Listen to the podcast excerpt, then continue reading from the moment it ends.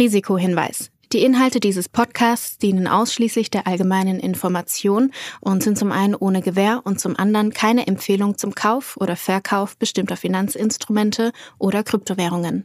Die Podcast-Hosts oder Gäste haben unter Umständen Positionen in den besprochenen Finanzinstrumenten oder Kryptowährungen. Es handelt sich hierbei nicht um Anlageberatung. Ihr entscheidet selbst, was ihr macht.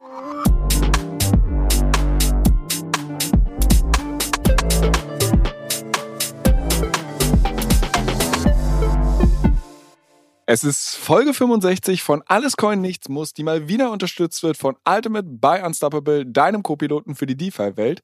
Julius, wie geht es dir? Du bist immer noch im Urlaub, glaube ich. Äh, ich hoffe, du lässt dir die Sonne auf den Pilz scheinen und äh, kommst aber irgendwann auch mal zurück nach Deutschland. Morgen tatsächlich. Äh, morgen wieder zu Hause. Von daher genieße ich hier den letzten Tag mit Podcast aufnehmen und mache mir heute noch einen schönen Abend und dann geht's morgen zurück. Okay. Ja, ich äh, vielleicht, also wir nehmen hier wieder an einem Donnerstag auf, das als Einordnung, weil du halt morgen am, am Reisen bist und dementsprechend wird es ein bisschen schwierig für uns da am Flughafen irgendwie einen Podcast aufzunehmen. Deshalb seht uns nach, falls jetzt am Freitag noch irgendwie die Kryptowelt untergegangen ist, dann werden sie es wahrscheinlich nicht mehr in diesem Podcast haben. Aber äh, Reise, eigentlich ganz gutes Thema, weil ich habe einen kleinen Tipp für dich, falls du ein paar Stunden im Flugzeug totschlagen möchtest. Und zwar hat der, mein guter Kollege, der Flo Rinke, einen ähm, neuen Podcast gestartet, der heißt OMR Rabbit Hole.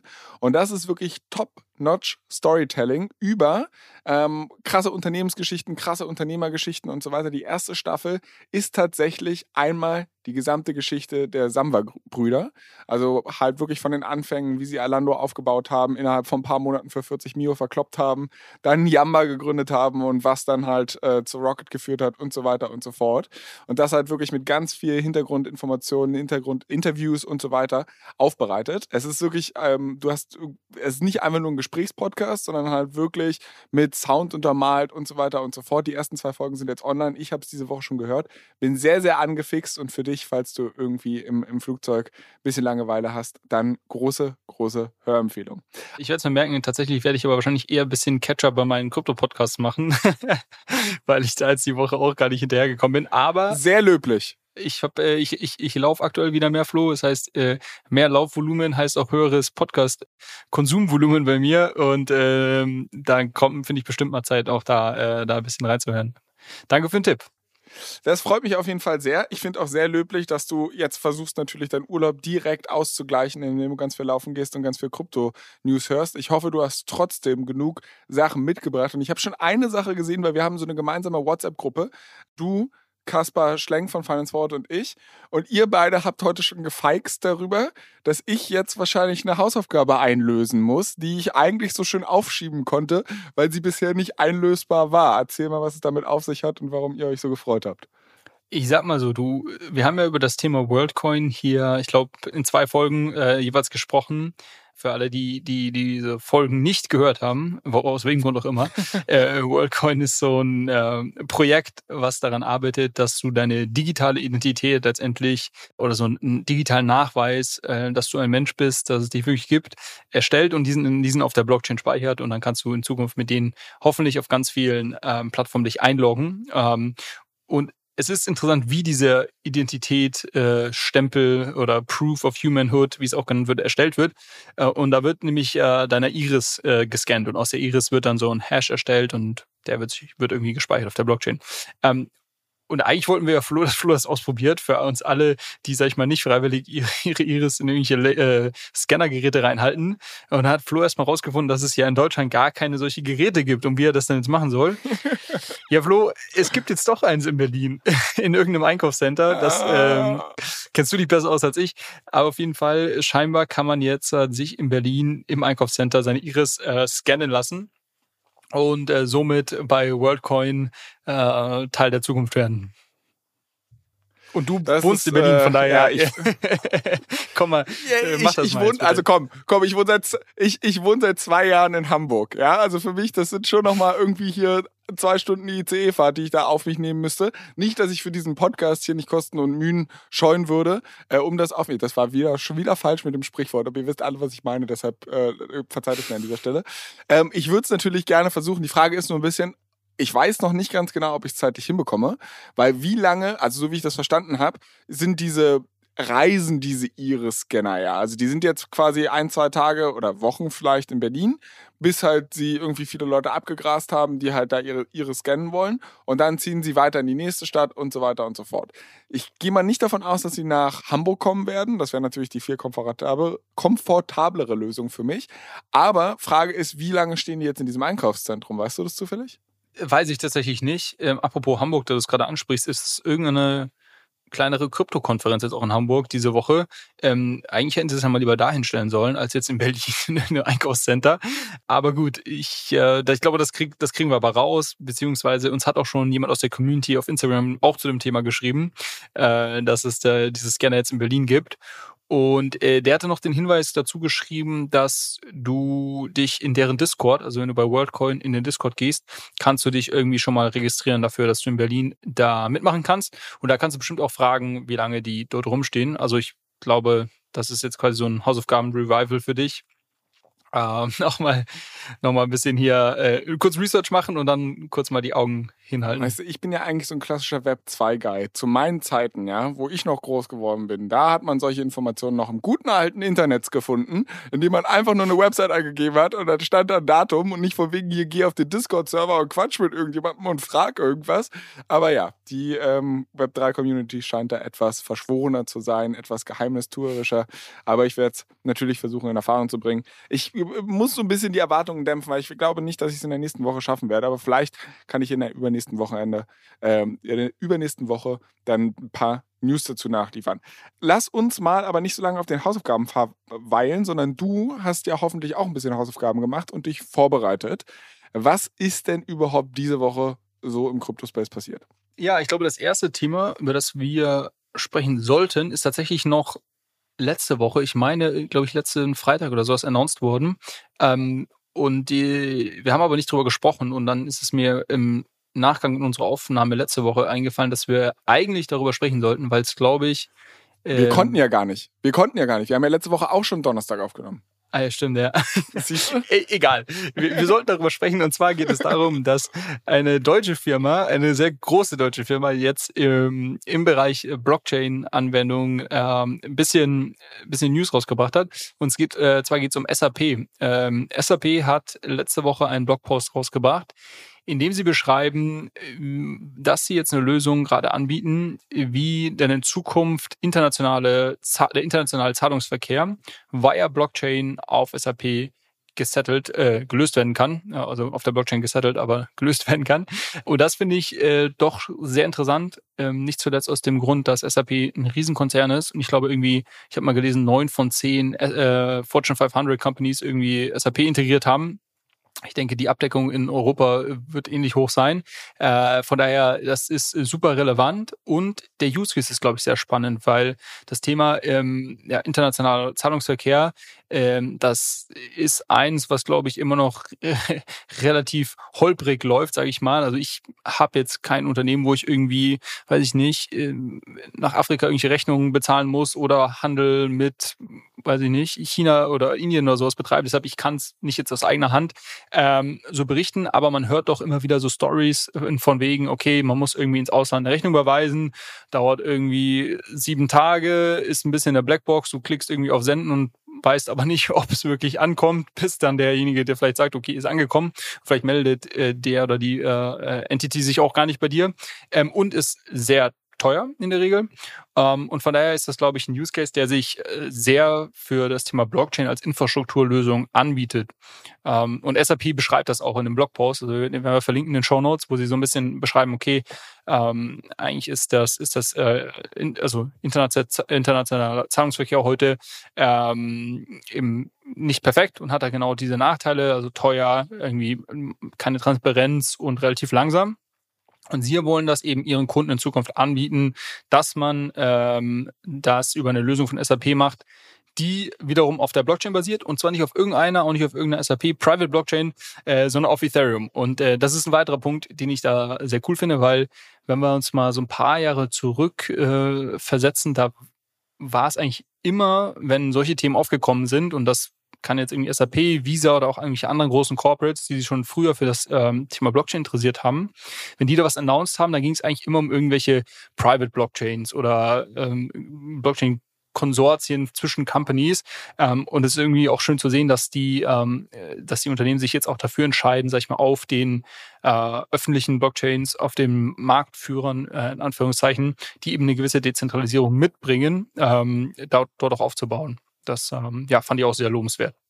Also vielleicht nochmal ein leucht, leucht, Also erstmal, äh, leuchtet dir, leuchtet dir der Use Case ein? Äh, was sagst du dazu? Na, also, äh, erstmal kurz meine Einordnung zu der ganzen Nummer. Wenn du SAP sagst, da hast du angedeutet von wegen, ja, ist eine recht große Company. Also SAP ist die wertvollste deutsche Firma an der Börse, nur um die Größenordnung einmal. Also hier Nike, das ist nicht mal eine deutsche Firma, anyways, Adidas, ähm, Adidas und so weiter und so fort, wirklich bedeutend kleiner, als es ein SAP ist. Ähm, und, und einfach nochmal zu, zu signalisieren, was für ein Riesending das ist. Aber ich habe ehrlicherweise noch nicht so richtig verstanden, was daran jetzt so geil ist. Also erstens wusste ich nicht mal, dass SAP tatsächlich Zahlungsverkehr unter den Kunden irgendwie anbietet oder facilitaten will oder whatever. Ähm, ich weiß, dass wir haben damals äh, auf der Finance Forward Conference habe ich doch mit dem Max Ammond auch gesprochen. Und der hat eine Company mhm. gegründet, die heißt Taulia, ähm, die so Factoring gemacht haben. Also quasi, die halt versucht, da konnten halt Firmen ähm, ihre Rechnungen oder ihre Forderungen aus Rechnungen verkaufen. Also quasi, dass halt Investoren in Rechnungen von Kunden quasi investieren können. Äh, und das hat der SAP damals gekauft. Also ich weiß, dass sie da irgendwo in diesem ganzen Zahlungsbereich was machen, aber ich wusste nicht, dass du halt quasi deine, deine internationalen Überweisungen jetzt über SAP machen kannst. Oder konnte man das schon vorher oder ist das jetzt auch überhaupt eine News? Nee, also soweit ich, gut, da muss ich jetzt sagen, ich bin kein, sicherlich kein SAP-Experte, da gibt es bestimmt Leute, die uns jetzt im Nachgang schreiben, dass wir hier irgendwas butchern, aber äh, nach meinem Verständnis äh, kannst du, machst du das schon, weil quasi das SAP ist ja dein, äh, dein zentrales ähm, ähm, System, was du für deine ganzen Accounting, Logik und sowas nutzt, als ähm, oder viele SMBs auf jeden Fall machen das. Ähm, und somit ähm, triggerst du natürlich auch dort irgendwo deine entsprechenden Zahlungen und damit eröffnen sie, also ich habe ja mal gerade diesen Blogpost nochmal geöffnet, ähm, wo sie quasi sagen, okay, guck mal, heute ähm, sind irgendwie Cross-Border-Payments super expensive, ähm, kosten 50 Dollar äh, bis zu 50 Dollar pro Transaktion, super langsam, dauern bis zu sieben Tage und non-transparent, du weißt den Status einer Transaktion. Das ist quasi das Problem, Status quo heute, an denen sich aber scheinbar die meisten irgendwie gewöhnt haben äh, und den, den ähm, nimmt man so heute so hin und hier quasi setzen sie jetzt an mit dieser Blockchain-basierten Lösung. Ähm, aber trotzdem. Wo man mit Stablecoins dann, sorry, wo man mit Stablecoins dann eben das settlen kann. Aber ich finde es trotzdem irgendwie so, also ich meine, kennst du Wise? TransferWise, ja. Ja, genau. Also heißt mittlerweile ja Wise. Okay. Ähm, und ich finde, die haben ja eigentlich den internationalen Zahlungsverkehr schon komplett revolutioniert. Also ich weiß nicht, ob du die Geschichte dahinter kennst, aber eigentlich eine ganz spannende Nummer. Es waren im Endeffekt zwei Typen, die aus Estland kamen, die sich auf einer Party, glaube ich, in London oder sowas getroffen haben. Und der eine musste irgendwie sein Geld immer aus Estland nach London schicken und der andere musste es aus London immer nach Estland schicken. Gab unterschiedliche Gründe dafür. Und dann haben sie sich auf dieser Party getroffen und haben festgestellt, ey, das ist ja immer super teuer. Wir müssen genau das, was du gerade erzählt hast, so 50 Dollar bezahlen, um irgendwie, oder wahrscheinlich Pfund, äh, um das Geld aus dem Land rauszuschaffen und der andere muss den gleichen Betrag zahlen, um Geld reinzuschaffen. Also haben wir gesagt, ist ja total Banane, lass doch einfach so machen, dass der Estländer, der in Estland ist, ähm, sein, sein Geld, was er eigentlich nach London schicken will, in Estland auf das Konto überweist des, desjenigen, der nach Estland schicken will. Und der in London schickt halt einfach auch auf das Londoner Konto von dem der eigentlich in das Land transferieren möchte. So hat jeder, was er will. Das ist die schlechteste Erklärung ever gewesen für Wise, aber ich hoffe, die Leute haben so ein bisschen das Prinzip verstanden, dass du halt quasi mit Pools arbeitest in den jeweiligen Ländern und das haben sie dann halt professionalisiert. Mittlerweile kosten Transaktionen da halt kaum Geld. Sie werden alle in 24 Stunden gesettelt oder der Großteil davon wird innerhalb von 24 Stunden gesettelt. Ähm, viele sogar noch schneller, also in Echtzeit. Mhm. Äh, da denke ich mir so, brauchst du jetzt die Blockchain dafür? Ähm, zwei Gedanken dazu. Also ich kenne jetzt die, ich kenne Wise, beziehungsweise ich kannte es noch unter diesem Namen TransferWise. Ich weiß nicht, wie deren Infrastruktur genau aussieht, also wie sie das irgendwie trotzdem, äh, trotzdem so abbilden können. Äh, zwei Gedanken dazu. Zum einen, glaube ich, ist die Blockchain halt so ein bisschen der, der, äh, der neutrale Dritte, auf den du verweisen kannst, wenn es jetzt um quasi den Status äh, von, von Transaktionen geht Du hast natürlich das Thema Stablecoins, die halt eine, eine gewisse ähm, eine gewisse Sicherheit darstellen, weil sie ja 100% gebackt sind. Das heißt, du hast auch dort ähm, ein geringes Risiko. In dem Fall, äh, glaube ich, bauen sie nur auf Circle auf. Und ich, was mir gerade noch gekommen ist, ich war jetzt gerade mal auf der Website von TransferWise, also das ist erstmal ein primär ein B2C-Play. Also wenn du drauf gehst, ist dir, ist das äh, das erste, was dir angezeigt wird, quasi für dich als Einzelperson, dass du es nutzen kannst. Es gibt dann auch einen Business-Button äh, oben oder geschäftlich äh, ähm, Button. Das ist sogar eine White-Label-Lösung. Also so können ba viele Banken können das Produkt halt benutzen, um es bei sich zu integrieren ja. und quasi ihren Kunden auch internationale Überweisungen anzubieten. Okay, ich, also ich, ich würde jetzt sagen, warum, warum SAP das trotzdem macht, ist vielleicht, weil sie das auch für sich als strategisch gesehen haben. Vielleicht haben sie ja gesehen, dass ihre Kunden irgendwie sich bei Wise oder bei ihrer Bank mit Wise irgendwie ähm, da extern noch, noch Konten eröffnen, um quasi so eine Lösung zum Beispiel zu nutzen und sagen, okay, sie ziehen jetzt danach und bauen das quasi selber intern auf und setzen dabei auf die Blockchain. Weiß ich nicht. Könnte, könnte, könnte ein Case sein. Ähm, und du hast natürlich eine ganz andere Distribution. Also nochmal, du, äh, ich glaube, der, der große Vorteil, den, den SAP da mitbringt, ist, dass du halt schon ja so gut wie jedes Unternehmen irgendwie da integriert ist und diese Lösung nutzt. Und wenn du dort quasi jetzt dann in einem, mit einem Knopfdruck halt ähm, so einen so eine so ein neues Feature nutzen kannst, dann ist das vielleicht für einige also Unternehmen also doch smoother, als sich jetzt bei Wise erstmal ein Konto zu eröffnen und so weiter und so fort. Das glaube ich auch. Aber also ich meine, dass der Move aus SAP-Perspektive durchaus Sinn ergibt Haken dran. Mhm. Ich frage mich halt nur so ein bisschen, wo ist der Mehrwert von Krypto dadurch? Weil, wenn du dir, also ich versuche nochmal so ein bisschen die Infrastruktur von Wise zu erklären. Das ist im Endeffekt, die Company unterhält 80 Konten in 80 verschiedenen Ländern. Und das bedeutet, wenn du halt zum Beispiel Geld aus Deutschland nach, sagen wir, in die USA überweisen möchtest, dann ist der traditionelle Weg ja, du gehst zu deiner Bank, überweist halt und das Geld verlässt tatsächlich die Ländergrenzen. Ähm, ne, muss durchs internationale Bankensystem geschleust werden, um irgendwie auf dem Konto anzukommen in den USA, wo du es gerne hättest. Was Wise halt macht, ist, die sagen, ja, okay, du zahlst hier in Deutschland auf unser deutsches Wise-Konto, zahlst du Geld ein und wir überweisen dir von unserem US-Konto, unserem Wise US-Konto, einfach auf das Konto in den USA, wo du es haben möchtest und verrechnen es einfach intern, ohne dass halt quasi Geld wirklich über Ländergrenzen transportiert werden möchte, muss. Und das ist halt im Endeffekt das Prinzip von Wise. Deshalb kriegen die es halt sehr, sehr schnell hin, weil es immer noch ganz normaler Bankenverkehr ist und der Status der Zahlung. Also klar, wenn ich jetzt, wenn es irgendwie super, super wichtig ist, dass ich innerhalb von fünf Minuten weiß, wo, wie, wann mein Geld ankommt. Dafür könnte die Blockchain halt geil sein, weil es ein bisschen schneller in der Hinsicht geht. Aber wie gesagt, ich glaube, ein Großteil der Transaktionen erfolgen schon in Echtzeit, auch über Wise. Wo ich mir so denke, ja, okay, wofür brauchst du eine Trusted Party in der Hinsicht? Weil ich ja innerhalb von drei Sekunden weiß, ob das Geld angekommen ist oder nicht. Na, gut, aber also, ja, ich glaube, fair, fair das in Frage zu stellen. Ich glaube, das erste Thema, und wir haben das mal wieder nicht vorbereitet. Deshalb seht, seht es uns nach, wenn wir uns jetzt hier nicht die, die Argumente gegenseitig an den Kopf schmeißen. Das, da fallen uns bestimmt im Nachgang noch viele gute Argumente ein. Äh, was mir jetzt quasi äh, direkt äh, doch einfällt, ist halt schon das Thema, und du hast es gerade gesagt, Trusted Party. Und ähm, wenn wir so einen Counter hätten, glaube ich, wären wir gerade irgendwie bei 20 angekommen, wie oft du Wise gesagt hast. Ähm, da merkst du schon, es läuft halt alles über einen Spieler und du musst dem Spieler vertrauen, der ist sicherlich ordentlich reguliert und so weiter. Das heißt, ähm, das, das, da wird wahrscheinlich nichts passieren. Aber das ist ja ähm, so, ein, so, eine, so eine Grundthematik, die bei vielen ähm, ähm, Use Cases, wo, wo Leute mit einer Blockchain arbeiten, ähm, wo, so, wo so ein bisschen die, die initiale ähm, Response ist, ja, wofür, wofür brauche ich das? Ich kann ja auch einfach eine Datenbank nehmen. Wofür brauche ich das? Ich kann ja einfach, ich kann ja einfach Wise nehmen.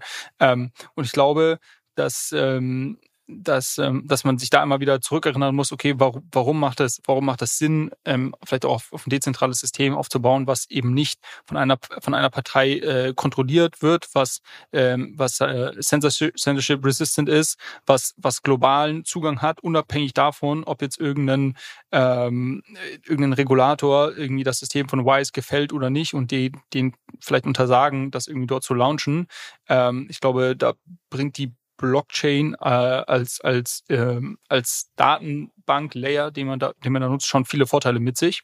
Ähm, jetzt muss man das natürlich im Kontext, also grundsätzlich, ja, jetzt muss man das im Kontext von SAP nochmal verstehen, ähm, was, was für die jetzt genau der Case ist, warum die sagen, ähm, versus sie integrieren irgendwie Wise bei sich im, im Backend. Das verstehe ich jetzt nicht oder, oder das, das weiß ich nicht. Ähm, aber ähm, vielleicht wollen sie eben da auch auf diesen quasi auf diesem neutralen, äh, neutralen Layer der, der Ethereum-Blockchain ähm, irgendwo aufbauen, ähm, um somit ihren, ihren Kunden halt auch möglichst die, sag ich mal, möglichst transparenteste Lösung ohne jegliches Counterparty-Risiko. In Klammern, man hat minimales Circle Counterparty Risiko für irgendwie die zwei Minuten, wo die Assets äh, transferiert werden oder wie auch immer. Ähm, das hat man natürlich, aber ansonsten ist das halt schon eine sehr ähm, neutrale Lösung irgendwo ähm, und wo man halt nicht von einer Partei abhängt. Ähm, wenn ich mir das System von Wise mal vorstelle, wie du es gerade skizziert hast, dann funktioniert das sicherlich super, ähm, aber du hast halt so ein bisschen das Vertrauen, äh, was du in die, in die Company stecken musst und in deren Management und was weiß ich was, was da alles schief gehen kann. Okay. Also ich verstehe, es ist halt wieder so dieses alte Blockchain-Argument von wegen, du, du hast halt ein dezentralisiertes, eine dezentralisierte Lösung, die halt weniger Vertrauen äh, needet. Ähm, ich finde es in der Hinsicht bezeichnend, dass halt wirklich so eine in Anführungszeichen alteingesessene deutsche Company jetzt sagt, okay, wir versuchen im großen Stil das irgendwie auszurollen. Das scheint jetzt nicht irgendwie so ein kleines Experiment zu sein oder so. Ähm, und das finde ich halt ganz cool. Also ich bin sehr gespannt, wohin es führt. Ich glaube, wir werden davon hier in unserer Consumer-Welt wahrscheinlich gar nicht so viel mitbekommen, weil das halt irgendwie hinter den Kulissen äh, abläuft. Und ich glaube, weiß nicht, wir haben 82 Millionen Deutsche und ich will nicht wissen, äh, wie wenig davon überhaupt nur SAP kennen, obwohl es halt so eine krasse Company ist. Aber naja, Anyways, lass uns mal weitermachen. Was hat es mit Suki Elementals auf sich? Klingt wie ein Computerspiel. Klingt wie ein Computerspiel, ist jetzt wieder viel stärker in der, äh, in der Konsumentenecke. Der kommt tatsächlich so aus der, aus der NFT-Welt. Ähm, Suki, eine der wohl bekannteren äh, und auch größeren NFT-Kollektionen. Ähm, die sind in so einem, kannst ja mal parallel googeln, in so einem Manga-Style Manga-Style so Figuren, ähm, die teilweise irgendwie Schwerter haben und was weiß ich was. Ähm, schauen aber eigentlich ganz cool aus. Das ist natürlich Geschmackssache. Ähm, die auf jeden Fall sehr, sehr erfolgreich war 2021 und vor allem, glaube ich, im Frühjahr 2022 ähm, enorm angestiegen ist. Und ähm, die haben sich überlegt, sie ähm, diversifizieren, beziehungsweise sie wollen noch ein bisschen mehr Geld einnehmen und launchen eine weitere Kollektion. Ähm, das, ähm, und, und das ist jetzt eben, eben passiert. Das waren diese, diese Azuki ähm, Elementals, die gelauncht wurden. Ähm, zum Teil wurden die geairdroppt an bestehende Azuki-Halter und ein, ein, weiterer Teil davon wurde am Markt verkauft ähm, in einem, in einem NFT-Sale. Der Nachfrage danach war sehr, sehr groß, war innerhalb von 15 Minuten ausverkauft und es wurden in Summe knapp 40 Millionen Dollar dadurch eingenommen und dementsprechend war natürlich auch die Erwartung hoch. Also ich glaube, einer, in so ein NFT wurde für zwei ETH äh, verkauft ähm, und dann wurden die jetzt äh, vor ein paar Tagen revealed. Also es ist oftmals so, dass du quasi so ein NFT kaufst und du weißt aber noch nicht, welchen du bekommen hast und wie der genau ausschaut. Äh, und hier war es ähnlich und dann gibt es irgendwann dieses so ein Reveal-Datum, wo du dann quasi die, die Metadaten, die hinter dem NFT sind, ähm, ähm, geupdatet werden oder refreshed werden. Und dann siehst du, was für einen der 10.000 du bekommen hast. Ähm, in dem Fall ging das bisschen nach hinten los, weil die einfach eine sehr große Ähnlichkeit aufweisen zu der bestehenden Kollektion. Man könnte sagen, man hat sich da einfach gemacht und einfach die bestehende Kollektion ähm, genommen, einmal durch äh, ChatGPT oder hier, äh, wie heißt die, die, die, die Build AI.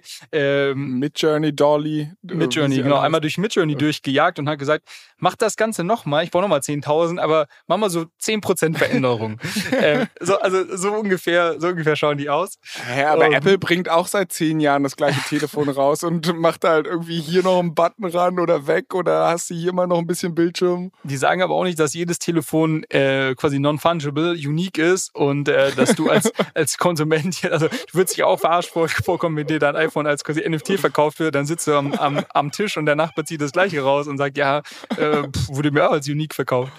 Ähm, genau, so das ist, das ist dann rausgekommen. Die Community war sehr verärgert, hat dazu geführt, dass ähm, beide Kollektionen, also die, die originalen Azukis und jetzt diese ähm, Elementals, ähm, beide sehr stark an Wert verloren haben. Die Elementals liegen aktuell auch ähm, unter dem Mint-Price, also der war bei 2 ETH, ich glaube aktuell sind sie irgendwie bei 1,5 äh, ETH oder so, das Floor-Price. Ähm, immer noch fast schon überraschend hoch, wenn man jetzt die Story hier hört, finde ich. Äh, auf jeden Fall war das, äh, fand, ich, fand ich ganz lustig zu beobachten. Und Leute haben sich natürlich einen Spaß draus gemacht auf Twitter und haben quasi ähm, aus den beiden Kollektionen äh, teilweise Bilder nebeneinander ähm, gefotoshoppt oder gelegt, wo man, wo man wirklich einen ja, minimalen Unterschied sieht. Äh, auch Ey, die Farbgebung und so ist, ist sehr ähnlich. Naja. Aber ich, ich verstehe das nicht. Also jetzt mal ganz ehrlich, du bist jetzt so ein NFT-Studio oder wie auch immer die Companies heißen, die sowas rausbringen. Und, oder vielleicht ist es ja auch einfach nur eine, eine Gruppe von Leuten, die halt irgendwie gesagt haben, boah, wir machen hier irgendwie artsy Shit und dann auf einmal geht diese NFT-Kollektion krass durch die Decke. Ja, und du hast da irgendwie so IP geschaffen ne? oder Intellectual Property oder du hast halt irgendwie eine Marke geschaffen, die die Leute lieben, die sie handeln, mit der sie sich identifizieren und so weiter und so fort. Und dann und es ist ja auch eine Lizenz zum Gelddrucken für dich, weil du kannst ja einfach eine zweite Kollektion launchen und kannst halt sagen, so, pass mal auf, hier, das ist ein bisschen so, als wenn du den nächsten Avengers rausbringst. No problem, wird auf jeden Fall Kasse machen, so nach dem Motto. Du solltest nur nicht 100% das gleiche Skript benutzen. Wie können Leute so faul sein, dass sie halt wirklich, die hätten doch einfach, also für mich kommt das jetzt nicht so kompliziert vor. Machst du halt irgendwie 50% anders oder 70% anders, dann ist es doch eigentlich garantiert, dass du damit einen Haufen Knete machst. Warum macht man es sich dann so einfach? Das ist quasi die Frage, die sich die Community auch gestellt hat. Ähm, ich habe jetzt mal gerade auf Blur nachgeschaut. Also der, der sieben Seven-Day-Veränderung äh, des Floor-Prices von Azuki ist einfach minus 45 Prozent. äh, jetzt ist es jetzt schon wieder ein bisschen gebounced. Also, also quasi äh, der, der One-Day-Change ist irgendwie bei plus 8 Prozent. Ähm, das heißt, das war schon mal noch tiefer gefallen. Ähm, aber genau wie du sagst, das ist halt das, was die Leute nicht verstehen können. Und die hatten auch, also ich meine, das ist jetzt nicht irgend so ein bootstrapped äh, Studentenbutze, die irgendwie mal ein paar Bilder gemalt hat, sondern die haben halt diesen riesen Sale schon gemacht der Vergangenheit mit Azuki, haben sich da wahrscheinlich schon dumm und dämlich verdient, haben, glaube ich, sogar auch Venture Funding davor schon bekommen, äh, haben jetzt nochmal 40 Millionen mit dem Ding eingenommen und man man würde meinen, dass da ein bisschen mehr Kreativität äh, dann doch irgendwo im Prozess steckt. Vor allem, was ich mich frage, es gibt doch da auch bestimmt irgendwie so einen Review-Prozess. Also, der muss ja, irgendjemand muss ja die Dinger gesehen haben und gesagt haben, das ist super, das lade ich hoch. Also, so, ähm, das äh, verstehe ich auch nicht, aber ähm, ja, aus dem Grund, das, das fand ich ganz witzig, ist diese Woche passiert auf jeden Fall. Und ähm, an der NFT-Front, ähm, die, die Preise fallen zwar kontinuierlich der Kollektion, aber es bleibt, ähm, es bleibt amüsant. Aber kurze Frage noch, kann man mit diesen äh, NFTs irgendwas machen oder sind das wieder nur irgendwie hübsche Sammelbildchen? Ähm, ich glaube, primär hübsche Sammelbildchen. Ähm, die haben in der Vergangenheit schon mal so einen Airdrop gemacht. Beans hieß das, ähm, für die ursprünglichen Azuki-Halter. Ähm, aber du siehst quasi, das ist ja mehr so Ponzi äh, in, innerhalb der, der NFT-Public. Äh, du hältst einen und kriegst einen neuen geairdroppt. Ich glaube, worauf du ja hinaus willst, es gibt irgendeine Art von Utility, die darüber hinausgeht. Ähm, ist mir nicht bekannt. Sicherlich auf irgendwelche exklusiven Events oder sowas kommen. Ähm, und sie haben jetzt schon angekündigt im Zuge dieses Shitstorms, dass sie für die äh, Elementals, Elementals, Elementals äh, Kollektion äh, auch einen Airdrop geben wird. Das heißt, da wollen sie irgendwie Wert Anführungszeichen zurückgeben. Ja, ja, wir werden es beobachten. Ich fand es so ein bisschen kurios, dass man da so wenig Herzblut und so wenig Kreativität reinsteckt. Ähm, naja. Ja, crazy Nummer. Kleiner Verbraucherhinweis von unserem Werbepartner. Das Warten hat endlich ein Ende. Die DeFi Wallet von Ultimate Buy Unstoppable ist nun auch in Deutschland im Apple App Store und im Google Play Store erhältlich. Nutzer können damit jedwede Wallet ihren Portfolioverlauf und die Preise von über 10.000 Tokens auf Ethereum sowie Solana in Echtzeit mittels Candlestick Charts verfolgen. Darüber hinaus können User mit Layer 2s interagieren und bald werden Wallet Connect und ein D-App-Browser verfügbar sein, mit dem Benutzer ihre Wallet mit dezentralen Börsen und anderen DeFi-Angeboten verknüpfen können. Es ist der erste Schritt in Richtung der Mission von Ultimate, sowohl eine nutzerfreundliche App als auch kuratierten Zugang zu Protokollen bereitzustellen, auf die sich Nutzer verlassen können. Sozusagen einen Co-Pilot, um die DeFi-Welt mit Zuversicht zu navigieren. Ultimate ist Made in Germany von den führenden Köpfen der Kryptoszene, jetzt auch weltweit verfügbar und internationale Top-VCs sind darin investiert. Leite dir jetzt die Ultimate Buy Unstoppable Wallet runter, um den Überblick in der Welt der Decentralized Finance zu behalten. Den Link dazu findest du in den Shownotes. eine andere Sache, über die ich jetzt ganz gerne mit dir mal quatschen wollte, ähm, ist eine, die ich immer häufiger jetzt aufgeschnappt habe. Und zwar das sogenannte Bitcoin-Halving. Also es äh, scheint sich irgendwie zu nähern. Ähm, und ich würde ganz gerne mich einfach mal so ein bisschen darauf vorbereiten und irgendwie besser checken, was hat es damit auf sich. Ich glaube, ich habe so ein laienhaftes Grundverständnis, was dieser Begriff überhaupt bedeutet. Aber warum ist es so eine große Nummer und warum reden da so viele Leute drüber?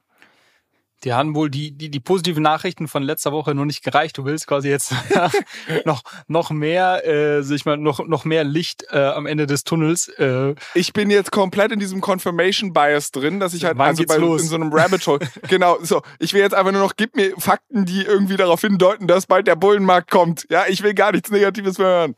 Okay, okay, fair, fair. Der ist, ist sehr gut. Äh, ich glaube tatsächlich, in dem, im, in dem Zuge äh, macht, es, macht es Sinn, ähm, über das Bitcoin-Halving zu sprechen ähm, um das, glaube ich, zu ein, einzuordnen, warum das mit irgendwie Bullenmärkten zusammenhängt und warum Leute irgendwie den Bitcoin-Halving äh, grundsätzlich, also als, als Event grundsätzlich ähm, eine, etwas Positives äh, damit verbinden, ähm, lohnt es sich vielleicht nochmal kurz zu, zu wiederholen, warum, was das überhaupt ist und ähm, warum, das, warum das stattfindet.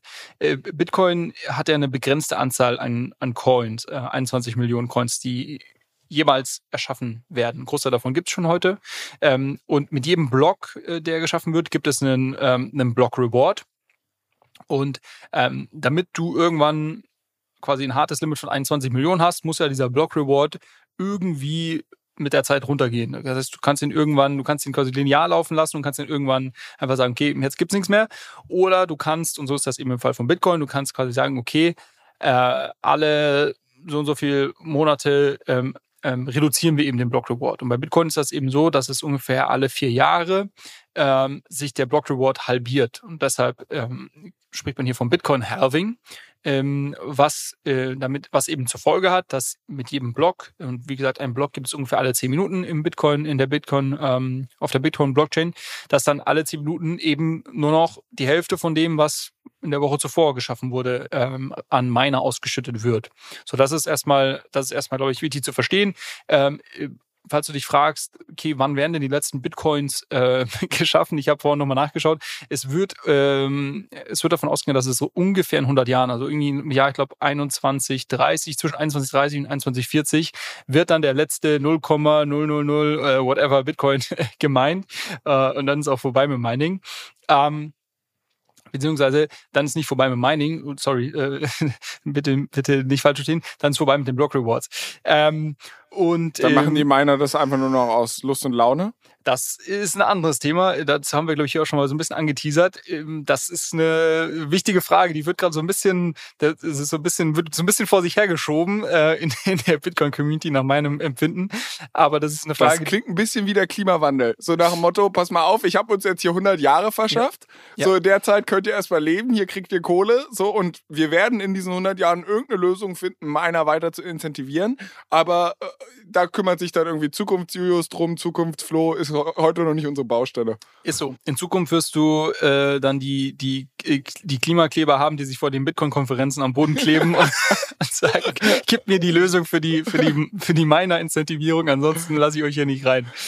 ähm, ja, es ist tatsächlich, können wir auch mal lange zu diskutieren, ist meiner Meinung nach ein noch aktuell ungelöstes Problem. Auch da gibt es ein paar positive Signale, wie eben diese Ordinals zum Beispiel, also die ähm, diese NFTs ähm, auf, auf Bitcoin oder jetzt eben so, so ich sag mal in Anführungszeichen Layer 2 die im Bitcoin-Ökosystem äh, gerade launchen ähm, oder, oder quasi Blockchains, weitere Chains, die auf, auf Bitcoin aufbauen, ähm, die in Zukunft dafür, dazu führen könnten, dass die Miner über Transaktionskosten sich finanzieren können. Aber das ist noch ein ziemlich langer Weg. Ähm, deshalb äh, aktuell brauchen sie die Block Rewards und da spielt eben das Halving, das Halving rein.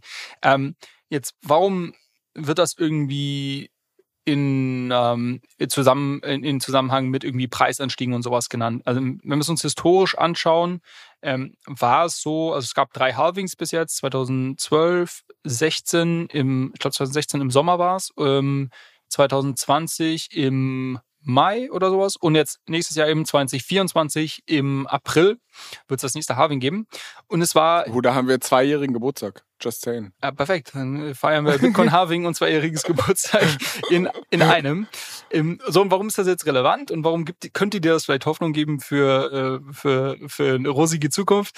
Ähm, man hat das historisch gesehen und wie gesagt, es gab bisher nur drei, also äh, muss man den Kontext, muss man, muss man verstehen, ähm, dass, äh, dass die Kurse auf den, den Kryptomärkten nach dem Halving, ähm, im, meistens im, im Jahr danach, ähm, das, das variiert auch ein bisschen zwischen den unterschiedlichen Krypto-Cycles, ähm, relativ positiv sich entwickelt haben. Und quasi, was Leute jetzt gerade sagen, ist quasi, okay, wir haben nächstes Jahr 2024 Bitcoin-Halving-Jahr ähm, und viele gehen davon aus, dass quasi ähm, 2024 und oder äh, 2025 entsprechend ähm, gute Jahre für Krypto werden könnten, ähm, einfach ausgehend von diesem Halving als Event.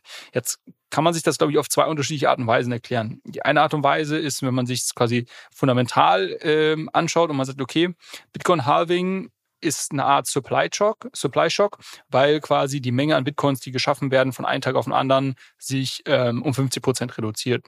Und das ist tatsächlich ein, ähm, ein Supply Shock, weil Miner, die ja diese Block Rewards erhalten, einen signifikanten Verkaufsdruck darstellen, ähm, weil die müssen ja irgendwie ihre, ihre Operations auch bezahlen. Also die haben sehr, sehr große Mining-Farms, die haben teilweise eigene äh, Wasserkraftwerke und sonst was, was sie betreiben. Äh, und die Stromkosten und das Personal und die Infrastruktur muss man irgendwie bezahlen. Und das machen sie natürlich, indem sie auch ihre Bitcoins am Markt ähm, verkaufen zum, zum signifikanten Teil.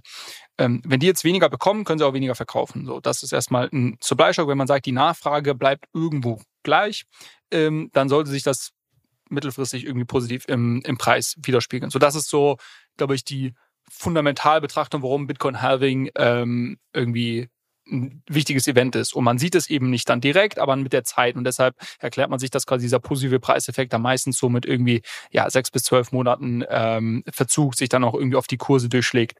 Dann kommt natürlich dazu, dass, Bit dass die Kryptokurse irgendwie relativ stark korrelieren und man sagt quasi, okay, Bitcoin führt quasi diesen Bullenmarkt an und dann kommen irgendwie Ethereum und viele andere und, und ziehen nach und dann gibt es auch jemand, der schlau genug ist und wieder irgendwas aus der Tasche zieht, aller NFTs, Crypto Gaming, whatever, und spätestens dann sind die Zocker auch wieder da. Also das ist so die, die These. Dann gibt es die, die anderen Aspekt und der ist, glaube ich, eher so ein bisschen ähm, weniger, auf jeden Fall weniger fundamental begründet, sondern ich glaube, das ist eher so ein, so ein Glaubensansatz. Das ist quasi, äh, dass, dass, dass Leute das schon mittlerweile einfach schon manifestiert haben. Nach einem Bitcoin-Halving kommt irgendwie ein positiver äh, äh, Preiseffekt. Ähm, so, du hast gerade schon gesagt, eingangs, du hast das jetzt schon mehrfach gehört. Warum sprechen Leute ein Jahr, bevor das überhaupt passiert, jetzt schon darüber? Weil das ist so ein bisschen wie so Chartanalyse, weißt du, weil man quasi schon, man, man, geht, man weiß, dass das kommt und man geht davon aus, dass es das einen positiven Effekt hat und vielleicht ähm, reicht das schon aus, ähm, damit Leute Positionen entsprechend aufbauen, was dann vielleicht den Preis bisschen, bisschen bewegt und ähm, das reicht dann schon aus, um irgendwie ähm, einen, einen Kurssprung irgendwie in Gang zu setzen und dann sagen die Leute retrospektiv wieder, ach guck mal, Bitcoin Halving ist, ist, super, ich hab's dir doch gesagt.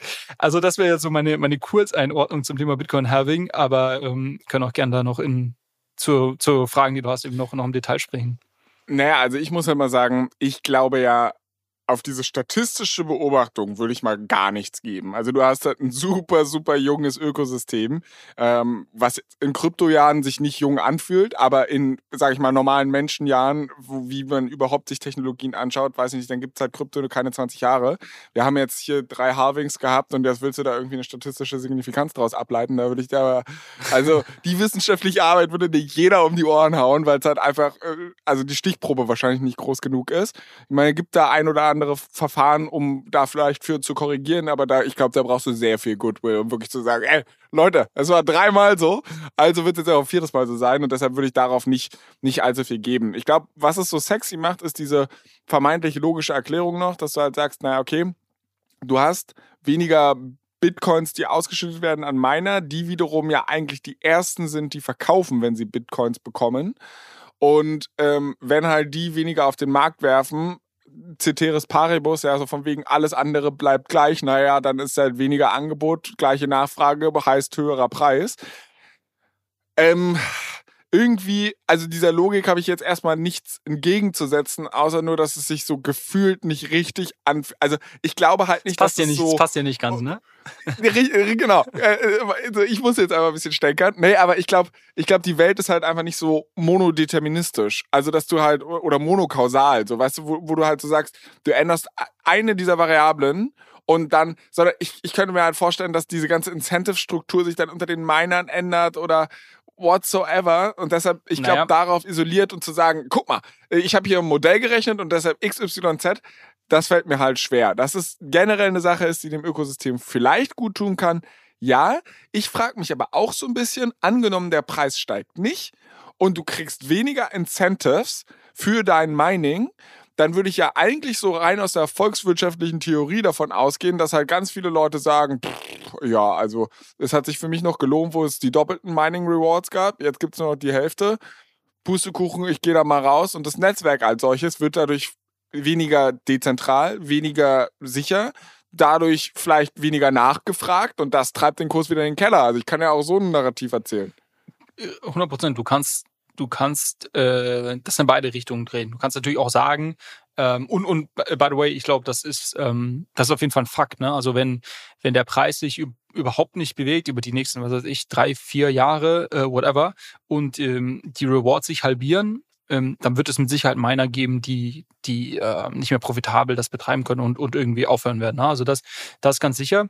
Ähm, das reguliert sich so ein bisschen selber und ich glaube, das haben wir ja auch schon mal äh, behandelt. Es gibt ähm, quasi eine, einen, einen äh, Parameter, ähm, der, der die Schwierigkeit, einen Block zu meinen, äh, bestimmt. Äh, und der wiederum passt sich an, je nachdem, wie viel äh, Miner im System drin sind. Also die Hashrate wird da betrachtet. Also wie viel Energie ähm, ist gerade ähm, oder Hashing Power ist gerade im Netzwerk verfügbar, im, im, quasi als, als Mining Power. Wenn die sich verändert, dann verändert sich auch die Difficulty und dann wird es wiederum für die bestehende Miner attraktiver ähm, und, und so, so balanciert, balanciert sich das bisschen aus. Aber natürlich äh, kann man das auch, kann man das auch so sehen. Ähm, eine andere Zusammenhang, den, den auch viele ähm, erklären, so, so ein bisschen, glaube ich, das Gegenteil von dem, was du jetzt gesagt hast, äh, sagen quasi, ja, guck mal, die Miner bekommen nur noch die Hälfte. Die haben aber ähnliche Kosten oder die werden jetzt ihren Kostenapparat nicht ähnlich, äh, nicht direkt runterfahren können und ihre Marge wollen sie vielleicht auch nicht groß verändern. Da muss sich halt der Preis nach oben verändern, damit, die, damit, damit die wieder auf, auf, äh, auf hier auf Null rauslaufen. Ähm, und äh, so, das, die, die, sag ich mal, die, das habe ich auch schon ein, zwei Mal gelesen. Ähm, die, also die Frage ist ergibt halt, ja auch Sinn. Das Problem ist, das Problem ist halt, dass die Preisfindung bei Bitcoin halt nicht so funktioniert. ne? Also wenn der Miner jetzt sagt, pass mal auf, unter XYZ verkaufe ich dir halt einfach kein.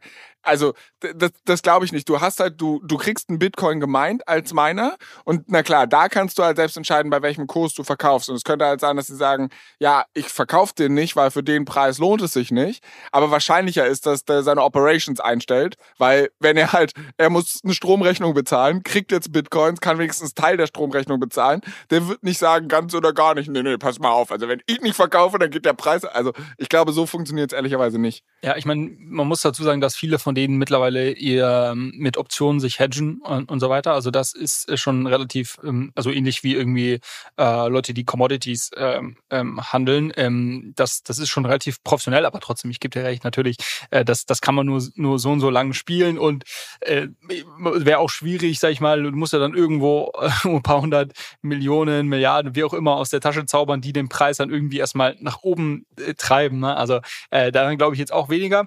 Ähm, und man muss natürlich in Betracht ziehen, dass wir auch uns in einem anderen Makroumfeld jetzt befinden. Also ich, ähm, ich gebe dir da recht, du hast ja gesagt, äh, mit der statistischen Signifikanz, nur weil das jetzt dreimal so war, heißt das nicht, dass es ein viertes Mal so sein wird.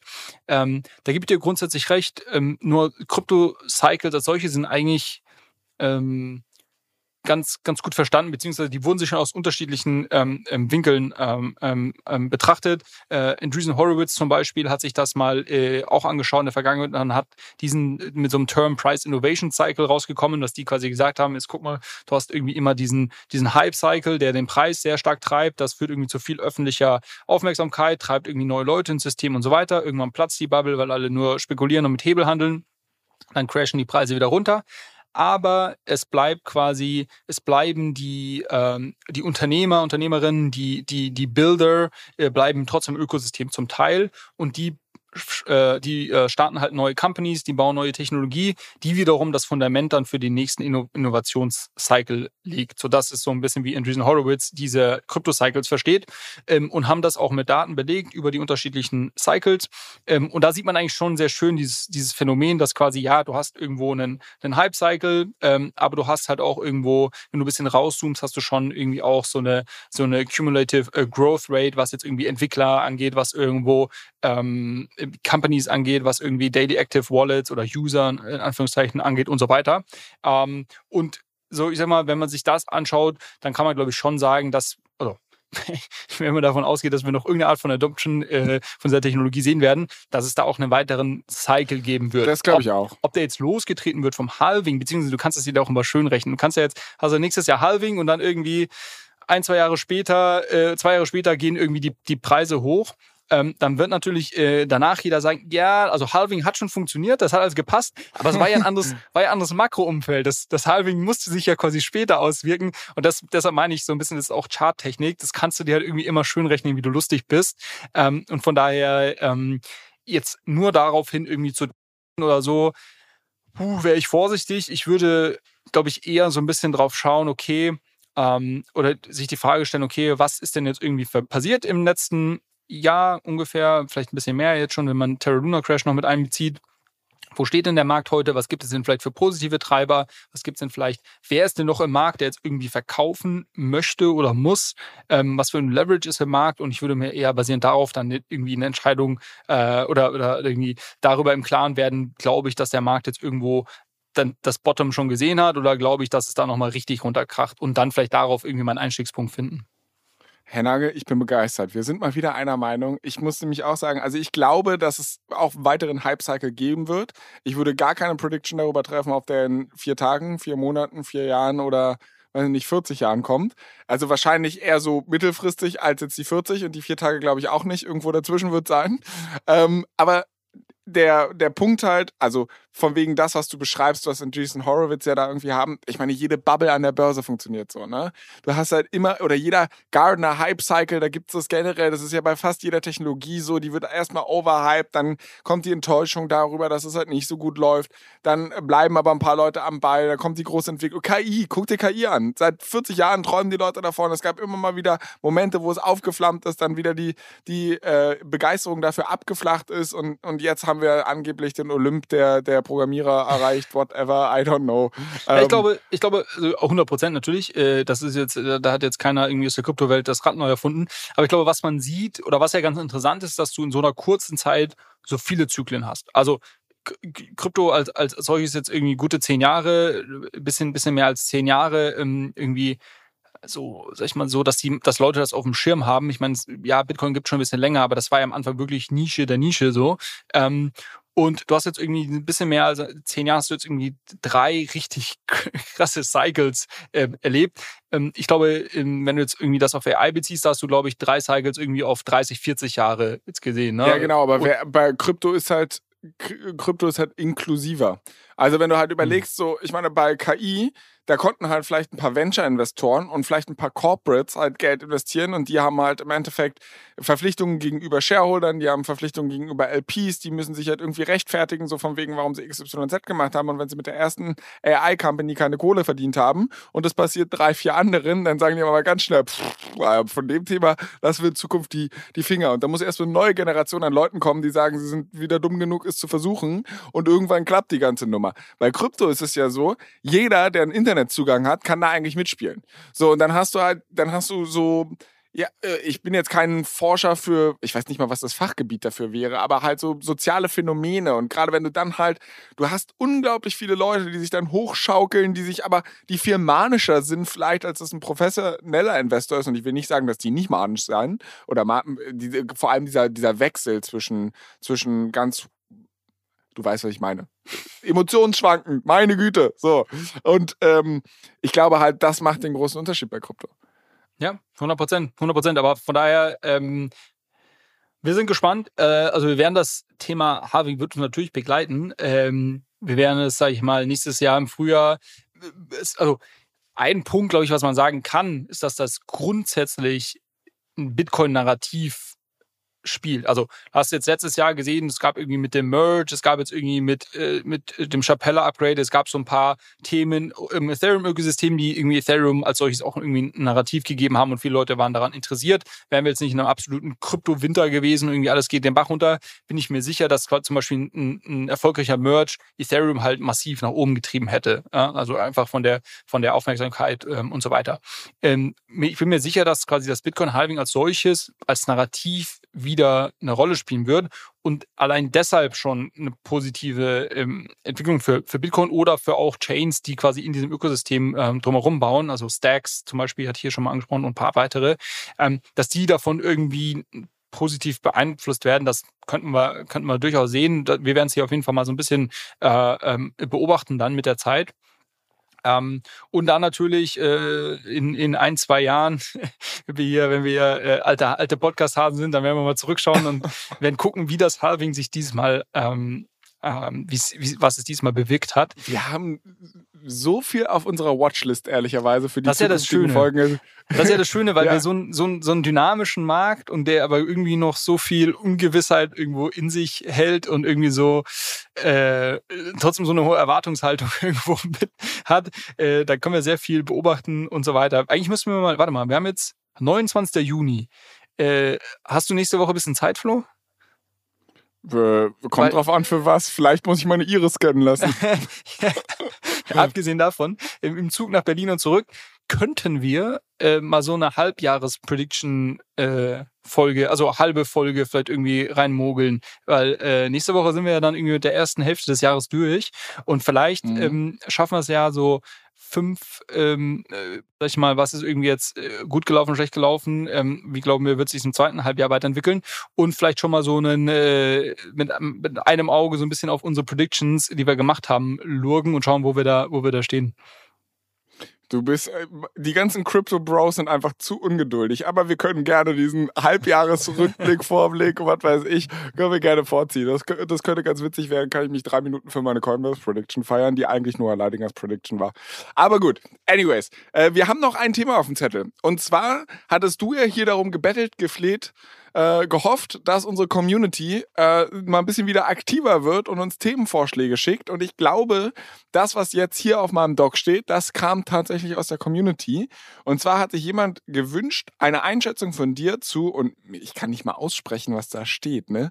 Synthetics. Ne? Synthetics? Syn you, you know what I mean? Synthetics. Äh, ah, genau. Ah, okay. Ähm, ja, und natürlich ähm, hatte ich ja letzte Woche schon gesagt, ähm, ein Vorschlag, der mich gefreut hat, da ich ähm, sehr interessant finde, was, was das Team bei Synthetics ähm, baut, beziehungsweise was Synthetics, stolper ich schon selber, ähm, ermöglicht. ähm, ich werde es auch vermeiden, ich, ich werde das Ding jetzt nur das Ding nennen, ist dir klar, ne? Also ich, ich werde mich hier nicht zum Affen machen, indem ich hier 30 Mal über den Namen stolper. Wir sprechen gleich aber viel über, über den Token auch und dann kannst du immer SNX äh, sagen, meinetwegen. Okay. Das ist nämlich okay. das Kürzel, okay. Kürzel für den Token. Äh, genau, lass uns, äh, lass uns zu Synthetics sprechen. Ähm, tatsächlich ein Protokoll, was es schon länger gibt, die aber mal ursprünglich unter einem anderen Namen gestartet sind, nämlich unter dem Namen Heaven. Ähm, nicht wie der Himmel. Das wäre wär einfacher gewesen, ehrlicherweise. nicht, nicht wie der Himmel, sondern mit H-A-2-V-E-N geschrieben. Äh, auf jeden Fall haben die, äh, haben die damals dann äh, einen Pivot hingelegt und haben sich doch auf äh, den Namen Synthetics äh, entschieden, für den Namen entschieden. Und ähm, die bauen schon, wie gesagt, schon ein bisschen länger, haben, glaube ich, auch so ein bisschen ja, länger gebraucht, um irgendwie Product Market Fit zu finden und sind aber gerade an einem sehr spannenden Zeitpunkt, wie ich finde. Und deshalb ähm, fand ich es auch schön, dass der Vorschlag jetzt ähm, gekommen ist, weil ich glaube, es lohnt sich da jetzt mal drauf zu schauen. Vielleicht ganz kurz gesagt, was machen die? Äh, die, die, die bauen eine Infrastrukturlösung für, ähm, für die DeFi-Welt, ähm, die es dir ermöglicht, ermöglicht, synthetische Assets zu erschaffen. Ähm, und jetzt kannst du fragen, okay, warum brauche ich das? Naja, ich brauche es vielleicht, weil ich nicht jeden Asset erstmal auf der Blockchain habe.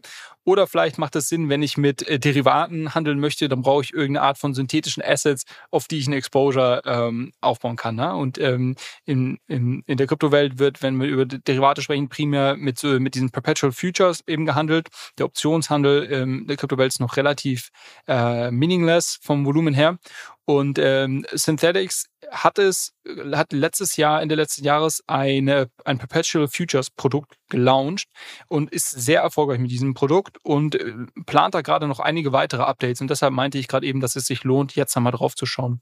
Ähm, bevor wir aber auf dieses, auf das Perps-Thema zu sprechen kommen, ähm, vielleicht nochmal kurz, kurz zur Einordnung. Also, ich hatte gerade schon gesagt, du kannst ähm, synthetische Assets erschaffen und wie das alles funktioniert ähm, im, mal, im, im, im Backend. Ähm, da werden wir jetzt nicht bis ins letzte Detail reingehen, einfach weil es, glaube ich, zu weit führen würde, weil es teilweise sehr komplex wird. Ähm, wir können auf jeden Fall bei ein, zwei gute Links ähm, in die Shownotes packen, wo man, wenn man wirklich tief, tief einsteigen will, wo man das alles nachvollziehen kann. Ich glaube, wichtig zu verstehen ist grundsätzlich, äh, Synthetics hat einen eigenen Token, den SNX-Token, ähm, und den kann ich nutzen, den kann ich staken ähm, und, und ähm, habe damit quasi ein gewisses Volumen ähm, durch, mit dem ich äh, synthetische Assets ähm, erschaffen kann. Also ich kann jetzt zum Beispiel, ähm, ich glaube, der liegt aktuell bei rund zwei Dollar. Ich kann jetzt irgendwie 50 ähm, SNX-Tokens nehmen, das sind entsprechend 100 Dollar und kann dann quasi, ähm, da gibt es so ein Ratio, der einen limitiert, also es ist overcollateralized, dann kann dann irgendwie aktuell, glaube ich, sind es rund 30 Dollar ähm, zum Beispiel SUSD, also synthetische USD erschaffen. Da kannst du dich jetzt erstmal fragen, okay, warum sollte ich das machen? Ähm, der Grund äh, ist, glaube ich, zweierlei. Zum einen gibt es eine Staking Reward, die, ähm, die dynamisch gesetzt wird, je nachdem, wie hoch die, äh, wie viele Leute ihre SNX staken. Ähm, aber ich glaube, aktuell liegt die bei rund 5%. Ähm, und das zweite ist, du kriegst quasi einen Teil der Gebühren, die erwirtschaftet werden von dem Protokoll. Und ähm, wir sprechen gleich eben über diese Perpetual Futures und dann wirst du sehen, wo da Gebühren erwirtschaftet werden. Also das ist quasi der Grund, warum Leute überhaupt ihre SNX äh, staken sollten.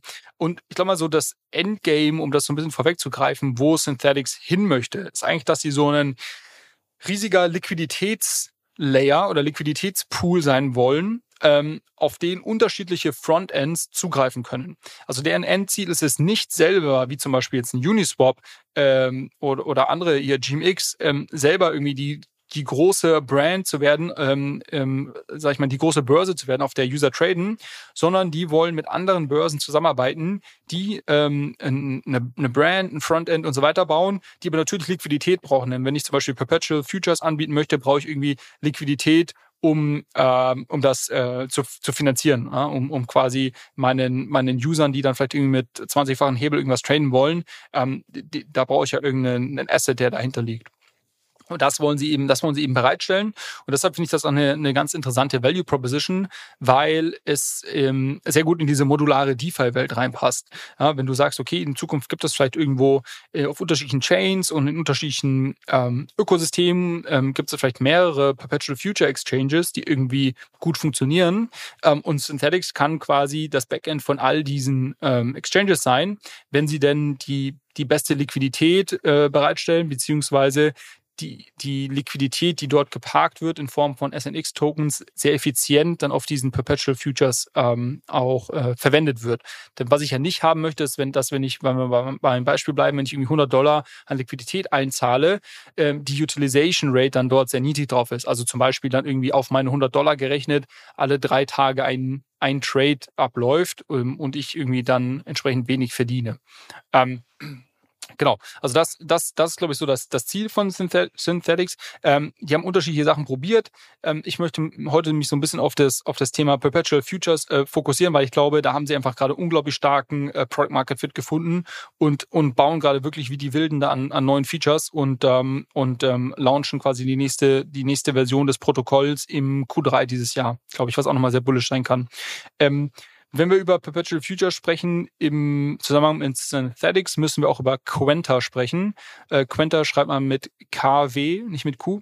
Ähm, das ist die führende äh, Perpetual Exchange auf Optimism, also quasi das Pendant zu deinem Liebling GMX Flow. GMX ist ja mhm. auf Arbitrum live und äh, Quenta ist ähm, quasi das, das Pendant, wenn du so möchtest, auch wenn sie ein bisschen anders eben aufgestellt sind, äh, auf, auf Optimism. So, und wo ist jetzt da der Unterschied? Also, wenn wir das mal vielleicht mit dem GMX-Model vergleichen, weil es eigentlich ganz schön ist. Auf GMX haben wir ja hier schon ein paar Mal durchgesprochen, kannst du quasi ähm, in diesen Liquiditätspool Assets einbezahlen ähm, und bist somit quasi die, nimmst somit äh, oder stellst Liquidität zur Verfügung, gegen die andere Leute traden können. Ähm, und ähm, hast aber auch das Counterparty-Risiko, dass wenn die Trader alle super gut, äh, super gut traden, dass dann quasi deine Liquidität ähm, ja zum Teil verloren geht, weil es eben als äh, Gewinne an die Trader ausgeschüttet wird.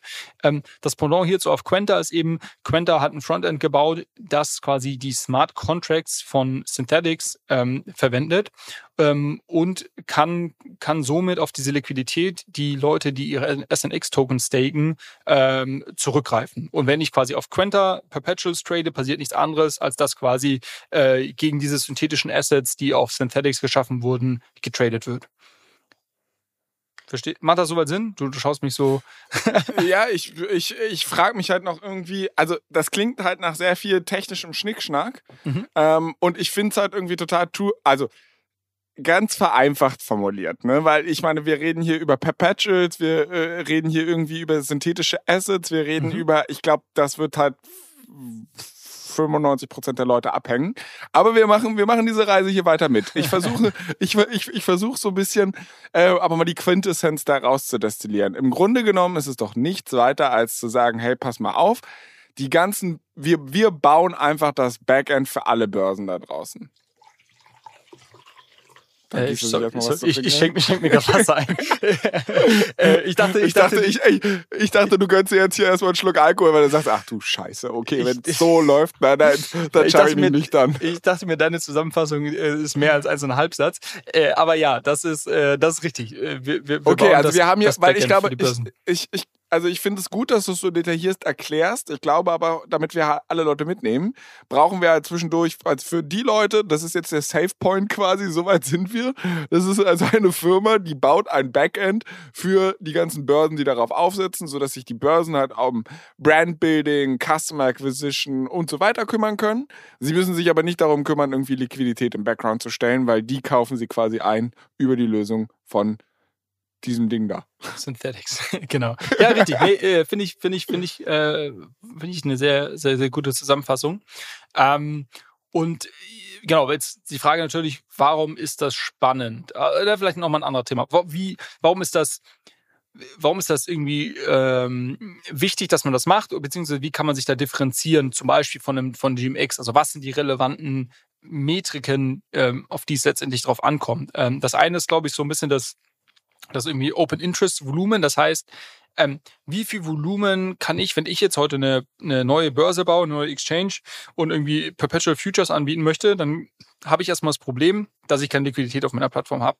So, das Volumen an Perpetuals, was ich aber anbieten kann, ist irgendwo limitiert mit der Liquidität, die ich habe. Ähm, GMX hat sich das selber aufgebaut, hat sie natürlich irgendwo viel Geld gekostet, weil sie viel Incentives am Anfang ausschütten mussten in ihren eigenen Token, um Liquidität erstmal auf ihre Plattform zu bekommen. Ähm, und sind jetzt aber irgendwo dahingehend auch abgegrenzt, ähm, was quasi die, das äh, Maximum, maximale Volumen, was irgendwo ähm, getradet werden kann, zu einem Zeitpunkt ähm, natürlich auf diese Liquidität beschränkt ist. Da ist natürlich äh, Synthetics ähm, super interessant, weil die haben dieses Volumen bereits ähm, sich aufgebaut und das wächst auch stetig. Ähm, somit ist es natürlich für mich als irgendwo äh, neue Börse, die vielleicht in den Start gehen möchte, total interessant zu sagen, okay, ich mache das mit Synthetics, weil ich kann quasi von Tag eins ein sehr großes Volumen an meine User bereitstellen. Ja, die können sehr, sehr viel traden. Die können auch viele Assets traden. Das ist ein weiter, äh, weiterer Faktor, wo sich die unterschiedlichen Plattformen unterscheiden. Ähm, auf GMX erinnerst du dich, vielleicht gibt es nur fünf Assets, die getradet werden können. Aus Synthetics, glaube ich, sind es 31 äh, Trading Pairs, die es gibt. Also auch noch nicht alles, aber schon auf jeden Fall weitaus mehr. Ähm, und dann gibt es noch Gains Network, äh, eine weitere Perpetual Exchange, die haben noch viel mehr Assets, aber die lassen wir jetzt mal außen vor, sonst wird es zu kompliziert. Ähm, dann ist ähm, natürlich ähm, interessant, wie, ähm, wie sicher das Ganze ist, beziehungsweise wie sind diese ähm, Liquiditätslayer mit gewissen Oracles verbunden, weil du hast ja das Problem, und wir haben das bei GMX ja mal gesehen, dass, äh, dass jemand dort quasi die, die, die das Oracle ähm, sag ich mal, manipuliert hat, in Anführungszeichen, um quasi risikofreie Gewinne zu erwirtschaften. Erinnerst du dich an den Fall, wo jemand quasi einen Token, ich glaube, es war Avalanche auf einer Börse. Ich dir den nicht sogar erzählt? Oder du hast mir erzählt, ja, kann sein. ich weiß nicht, kann, kann, sein, kann sein. Das war, glaube ich, unsere Oktoberfest-Folge. Okay, ja, da, ich erinnere mich ja nichts mehr vom Oktoberfest, von daher. äh, nee, Spaß. Ähm, äh, genau, äh, es ist wichtig, wie diese Börsen die Preise der Assets, die auf den äh, Börsen gehandelt werden, ähm, erhalten weil, ähm, sag ich mal, das auch ein Risiko sein kann, dass ähm, wenn Leute diesen Oracle Price, also weil quasi die, die Börse selber weiß nicht, was ein Asset wert ist. Also sie weiß nicht, was ein ETH wert ist. Die weiß nicht, was irgendwie ein, äh, ein AVEX äh, wert ist, sondern das ist irgendwo ein, ein Datenfeed, der von extern kommt und dieser externe Datenprovider nennt man Oracle.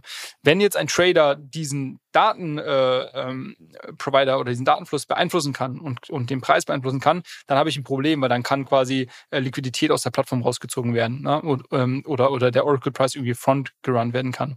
Ähm, hier ist Synthetics unglaublich innovativ. Also die waren die Initiatoren, weil sie keinen guten Oracle-Provider ursprünglich gefunden hatten, für Chainlink letztendlich. Chainlink ist so ähm, boah, weiß nicht, der, der Monopolist letztendlich mehr oder weniger im, im, im, im Oracle-Markt. Nein, nicht ganz der Monopolist, aber auf jeden Fall der Platzhirsch.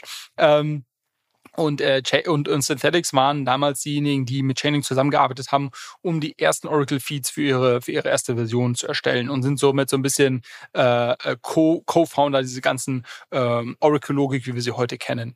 Mittlerweile arbeiten sie mit einem anderen Anbieter, Pith heißen die, ähm, PYTH. Das ist so der, der New Kid on the Block, äh, die, die Chain hier noch irgendwas vom Monopolist und erzählt jetzt, dass sie, dass sie gleich mit jemand anderem ins Bett gestiegen sind. Deshalb meinte ich ja, deshalb meinte ich ja. Es gibt, es gibt ein, zwei weitere, die sind aber viel, viel kleiner ähm, im Vergleich zu Chainlink. Und äh, mittlerweile arbeiten sie mit Pith und ich würde auch sagen, dass sie da wirklich führend sind ähm, und das, das klingt jetzt vielleicht irgendwo abstrakt, aber es ist halt unglaublich wichtig, wenn ich halt irgendwo diese Liquidität und diese, diese äh, Perpetuals als Produkt anbiete, dass quasi das Thema Oracle Price Feed halt sicher ist und eben es keine Möglichkeit gibt, das irgendwo zu, zu hacken oder anzugreifen. Ähm, das heißt, auch das ist ein, Thema, was halt super relevant ist. Und vielleicht ein weiterer Punkt, der relevant ist, wenn wir jetzt über Liquidität sprechen. Ich hatte vorhin schon gesagt, warum solltest du überhaupt äh, auf Synthetics äh, SNX staken? Das machst du ja nur, wenn du ähm, irgendwie eine, eine gewisse Renditeerwartungen äh, dahingehend hast. Und auch da ist Synthetics halt unglaublich spannend, weil sie relativ effizient dieses Kapital deployen können und diese Effizienz wird sich nur steigern, mit je mehr ähm, Börsen sie integriert sind. Ähm, das heißt, du die Trading Fees, die dort ähm, ähm, ähm, erwirtschaftet werden, die werden zum Teil an dich ausgeschüttet. Es gibt eine, eine gewisse Staking Reward und sie managen dieses Counterparty-Risiko besser. Du erinnerst dich, bei GMX hast du das Problem, wenn zum Beispiel jetzt in dem Bullenmarkt alle Kurse durch die Decke gehen und genug Trader long sind, dann verdienen die Trader sehr viel Geld. Ähm, das Problem ist für dich, wenn du Liquiditätsbereitstellst, heißt es, du verlierst sehr viel Geld. Ähm, und dieses äh, Problematik managt Synthetics besser. Ich glaube, es würde jetzt auch wieder würde ein bisschen zu weit führen, da jetzt ins Detail ranzugehen, aber es gibt auf jeden Fall einen dynamischen ähm, Mechanismus, wie der Open Interest ähm, ähm, geregelt wird, so dass äh, das Risiko, dass du als äh, Liquidity Provider auf diesen, sag ich mal, Bad Debt in Anführungszeichen sitzen bleibst, halt minimiert wird. Und das in Summe genommen macht es für diejenigen, die Liquidität zur Verfügung stellen, sehr attraktiv aus Synthetics auch zu sein. So, und wenn man das alles zusammennimmt, ist das quasi so ein positives Flywheel und ist, glaube ich, sehr, sehr interessant. Dazu kommt noch, dass sie halt sehr viele neue äh, Features planen. Wie gesagt, im, ich glaube im Q3 oder Q4 soll die Version 3 von Synthetics gelauncht werden, die nochmal einige Updates mit sich bringt. Und es ist eigentlich nur eine Frage der Zeit, bis sie mit mehr Börsen integriert werden ähm, und somit noch mehr Volumen auf ihrer Plattform haben und somit noch mehr Umsätze generieren und du merkst selber, der Token irgendwann vielleicht auch mal durch die Decke geht. Hä, hey, so krass. So krass. Und ich meine, wenn man sich zurückblickt, ja, dann sind sie in den letzten zwei Jahren nur 90 Prozent abgeschmiert. Also noch wusste, einer der besseren Tokens. Ich, ich, wusste, ich wusste, dass das kommt. Ähm, ja, ich meine, aber, aber das ist, ist ja natürlich ein faires Argument. Ähm, aber ich glaube, was man hier sagen muss, wenn du dir mal anschaust, also von 100 Tokens, irgendwie random Tokens, die du jetzt ähm, dir auswählst, sind wahrscheinlich boah, weit über 90 äh, äh, Prozent, über 90 Prozent von ihrem All-Time-High runter. Von diesen, ja. von diesen äh, 100 oder von diesen ähm, 90 ähm, sind aber super viele bauen entweder kein Produkt weiter, haben keine Traction, haben keine Umsätze oder keine Nutzer oder was weiß ich was, sondern sind einfach quasi so Leichen, die noch in irgendwelchen Wallets rumliegen. Und das ist halt einer der wenigen Protokolle und Teams, die wirklich innovativ unterwegs sind, die, die starke Traction haben ähm, und, und vor allem halt auch so in den letzten ähm, sechs bis zwölf Monaten wirklich tolle Fortschritte gemacht haben und eine, eine super Roadmap für die nächsten äh, Monate haben, ähm, wo ich deshalb sagen muss, okay, unabhängig davon, wie der aktuelle Tokenpreis im Vergleich zu irgendeinem Alltime-High steht, ist das halt etwas, wo ich ähm, relativ viel Vertrauen in, sag ich mal, das Produkt, das Team und Technologie habe, dass sie, dass sie weiter da innovativ bleiben werden und irgendeine Art von, von Adoption finden werden. Das heißt nicht, dass der Token ähm, jetzt irgendwie in drei also, Monaten höher steht ja, oder sonst was. Ich muss doch hier ein bisschen stänkern. Ja, Jetzt lass ja. mich doch mal. Ähm, aber eine ne andere Sache, die ich also ich finde es super interessant, was du mir gerade erzählt hast, auch wenn ich zwischendurch die Stirn gerunzelt habe. Das lag einfach daran, dass ich mich konzentrieren musste, zu verstehen, was du mir erzählst. Aber ich frage mich so ein bisschen, dieses Modell ist doch eigentlich nicht verteidigbar, oder? Weil diese, genau diese Netzwerkeffekte, die ja, weil das ist ja eigentlich, also klar, die haben ein bisschen Technologie, du hattest gerade von diesem Mechanismus gesprochen, der Open Interest ein bisschen besser regelt und dementsprechend halt den Stakern quasi vielleicht ein bisschen mehr Downside Protection gibt, aber trotzdem würde ich jetzt mal sagen, dass der Hauptwettbewerbsvorteil dieser Company ja darin besteht, dass sie viel Liquidität super schnell anderen Leuten anbieten können und jetzt andere oder Wettbewerber, die da an den Start gehen, vermutlich nicht so schnell diese Liquidität haben. Das Problem ist ja aber, gerade in der Kryptowelt, also diese Assets, wenn du die jetzt nicht super lang gelockt hast, sind ja super schnell beweglich. Also ich meine, ich kann jetzt nicht von einem SAP auf, weiß ich nicht, einen Microsoft, wie heißt das Ding von den Dynamics oder whatever, ja, kann ich nicht einfach wechseln, weil ich brauche eine riesen Migration und das muss ich ein Jahr vorbereiten und ich brauche einen Haufen Berater und so weiter. Wettbewerbsvorteil, der Kunde kann nicht weg. Hier in dem Fall ist es halt so, stell jemanden hin, der ein ähnliches Protokoll hat, gibt 0, irgendwas Prozent mehr Staking-Rendite und zack, boom, bist halt ganz schnell. Aber das würde mich jetzt so ein bisschen. Also ich finde die Technologie mhm. spannend. Ich bin nur nicht sicher, ob die jetzt diejenigen sind, die das die Dinge nach Hause fahren. Ich glaube, du, also was das Liquidität im Kryptomarkt sehr, ähm, sehr beweglich ist, da, da, da da gebe ich dir recht, dass, deshalb sage ich auch oft, dass TVL so eine schlechte Metrik ist, um irgendwie ähm, Sachen zu beurteilen. Ähm, in dem Fall würde ich dir ein bisschen widersprechen, weil ich glaube, dass sie schon sich von ihrer Technologie sehr stark unterscheiden. Also ich hatte vorhin das Beispiel Oracle Price Feeds genannt, wie sie das aufgesetzt haben. Das ist ja nicht, das kannst du ja nicht quasi, also das kannst du nicht mal von heute auf morgen einfach so, so kopieren äh, und so weiter. Also da steckt da steckt meiner Meinung nach schon sehr viel drinnen, was, ähm, was sie differenziert und ich glaube, dass der Brand-Effekt äh, auch wichtig ist in dem Fall, weil äh, stell dir vor, du bist jetzt eine neue up-and-coming äh, Exchange, du willst irgendwie Perpetuals launchen. Ähm, du wirst natürlich auf einen, der irgendwie äh, auf, auf, ein, auf eine ähm, Provider gehen, der sehr viel Liquidität hat, der irgendwie sich schon bewiesen hat in der Vergangenheit, der einen, einen großen Namen hat. Also ich glaube, dass du schon einen signifikanten Flywheel-Effekt ja auch hast, um quasi jetzt in Zukunft neue, ich nenne es mal Kunden zu gewinnen oder neue Integrationen ähm, äh, zu bekommen, das wiederum dein ganzes Flywheel dann nur verstärkt. Also ich glaube tatsächlich, dass hier schon ein Geschäftsmodell ist, was relativ verteidigbar ist. Ich glaube, ich sehe die Gefahr eher ähm, auf zwei Sachen. Das eine ist, dass Perpetuals ähm, auf zentralen Börsen bleiben. Also in der in der Thread in der in der ähm, TradFi-Welt ist es ja so, dass das Derivatives-Volumen um ein Vielfaches höher ist als das Spot-Volumen. Das ist zum einen in der Kryptowelt heute nicht so. Also das ist ein Trend, auf den man hier setzen könnte. Und der zweite ist, dass im Kryptomarkt das Derivatives-Volumen fast ausschließlich auf zentralen Börsen stattfindet. Und der zweite Trend, auf den man hier setzen kann, wenn man jetzt auf Synthetics äh, wetten möchte, äh, dass man sagt, okay, da wird irgendwo ein Teil auch mal in die DeFi-Welt abwandern, weil die ganzen Börsen irgendwo geschlossen werden müssen oder keine Ahnung, die Leute dort jetzt gelernt haben, ich verliere noch mein Geld bei FTX und Co. und so weiter. Und deshalb mehr Leute diese Produkte in der DeFi-Welt nutzen wollen. Ähm, weil du mit Perpetuals Geld verdienst, ja. Die, du, du weißt, die Zocker, die Zocker zocken. ähm, äh, da hast natürlich recht. Ähm, aber das kann natürlich ein Effekt sein, der nicht eintritt. Und quasi es gibt eine neue Börse aller FTX oder Binance zieht den Kopf aus der Schlinge und alle Leute bleiben auf den Börsen traden.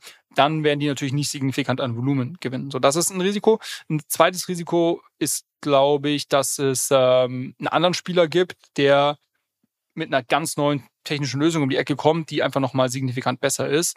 Ähm, oder ja, GMX, Gains, wie gesagt, es gibt mehrere Spieler hier, die auch noch nicht auf Synthetic setzen. Ähm, dass die halt irgendwo ähm, eine größere Userbase, größere Liquidität bootstrappen können um, und Synthetics dann irgendwo late to the market ist oder halt es jemand anders gibt, der, der sie da quasi überholt. Das sind eher so die Risiken, die ich sehe. Ähm, aber ich glaube schon, dass sie da ganz gut positioniert sind grundsätzlich. Also ich finde es auf jeden Fall eine spannende Nummer, auch wenn ich es ein bisschen traurig finden würde, wenn hier mein gutes GMX irgendwie abgehangen wird. Ja, ich habe die ja mittlerweile so ein bisschen ins Herz geschlossen. Die Jungs, das ist eine coole Plattform. Ähm, und ich will mich da jetzt nicht viel zu weit aus dem Fenster lehnen, weil es natürlich äh, auch eine gefährliche Nummer, da überhaupt auf der in der Richtung zu traden. Ich finde es aber cool, dass man quasi die andere Seite des Casinos einnehmen kann. Und ich finde auch cool, dass sie mir mein Arbitrum Airdrop beschert haben, so mehr oder weniger. Ähm, von daher, ja, ich route da weiterhin für GMX, aber ich werde mir dieses Dings da auf jeden Fall. Kannst du es nochmal sagen, wie es heißt, bitte? Synthetics. Okay, genau das werde ich mir auf jeden Fall nochmal ein bisschen genauer anschauen. Bevor ich das aber mache ähm, und bevor ich jetzt hier in die Abmoderation dieser Folge gehe, habe ich natürlich noch einmal den Hinweis, dass wir aktuell noch ein Gewinnspiel laufen haben. Und zwar der gute Max Vargas von Blog Stories hat das ja organisiert. Ihr könnt gewinnen eins von fünf Saga Phones von Solana. Äh, ganz tolle Nummer. Gibt es einen Fingerprint-Sensor drauf, das direkt eine Wallet in dem Telefon integriert. Ihr könnt also quasi direkt. Web 3 kommt endlich mobile so ein bisschen. Und ähm, ja, wir haben hier in der Folge schon mehrfach darüber oder mit dem Podcast schon mehrfach über dieses Telefon gesprochen. Wir haben es selbst tatsächlich noch nicht ausprobiert. Aber ihr könntet jetzt halt die einmalige Gelegenheit haben, es vor uns auszuprobieren. Ich hatte beim letzten Mal schon erklärt, was ihr dafür tun müsst. Ihr müsst einfach auf saga.blogstories.de gehen, da einmal eure E-Mail-Adresse eingeben eingeben und dann ähm, abonniert ihr damit automatisch die teilnehmenden Newsletter und seid auch äh, kriegt eine bestimmte Anzahl an Losen ähm, und ihr könnt eure Erfolgswahrscheinlichkeit, dieses Telefon zu gewinnen, dadurch steigern, indem ihr dann noch ein paar zusätzliche Handlungen unternehmt. Unter anderem zum Beispiel, indem ihr diesen Podcast hier abonniert, haben natürlich alle unsere Hörer schon gemacht, aber trotzdem doppelt hält besser. Ähm, und wenn ihr dann quasi auf den Link klickt, einmal unseren Podcast abonniert, kriegt ihr zehn weitere Lose und damit habt ihr quasi nochmal eine höhere Gewinnwahrscheinlichkeit auf dieses Telefon. Wie gesagt, das Gewinnspiel läuft, glaube ich, noch eine Woche. Schaut es euch bitte auf der Website an. Ich bin nicht so gut mit Zahlen, Daten, mit Zahlen schon, aber mit Daten nicht so. Äh, dementsprechend, ich werde den Link auch dazu nochmal in die Shownotes tun und das war's an dieser Stelle mit unserem Gewinnspiel. Julius, ähm, Nee, du bist noch gar nicht dran. Ich sag dir noch gar nicht Tschüss, sondern wir haben ja wie immer den Hinweis, äh, dass ihr natürlich auch sehr, sehr gerne diesen Podcast bewerten könnt auf Apple, Spotify mit fünf Sternen. Ähm, schreibt uns sehr gerne an unser Instagram-Account, allescoin-pod, wenn ihr nicht wollt, dass hier Julius weiter über synthetische Assets spricht, sondern ihr vielleicht ein anderes Thema mal in die Waagschale werfen wollt. Habt ihr da die Möglichkeit? Und ähm, ja, ansonsten freuen wir uns natürlich, wenn ihr nächste Woche wieder reinhört. Da werden Julius und ich vielleicht so einen kleinen Recap machen zu unseren Predictions und werden mal gucken, was das nächste halbe Jahr für uns vorhält. Äh, und Julius, ich freue mich auch auf dich. Wir quatschen dann, wenn du wieder in Deutschland bist. Bis dahin, alles Gute. Ciao, ciao. Ciao, Flo, mach's gut.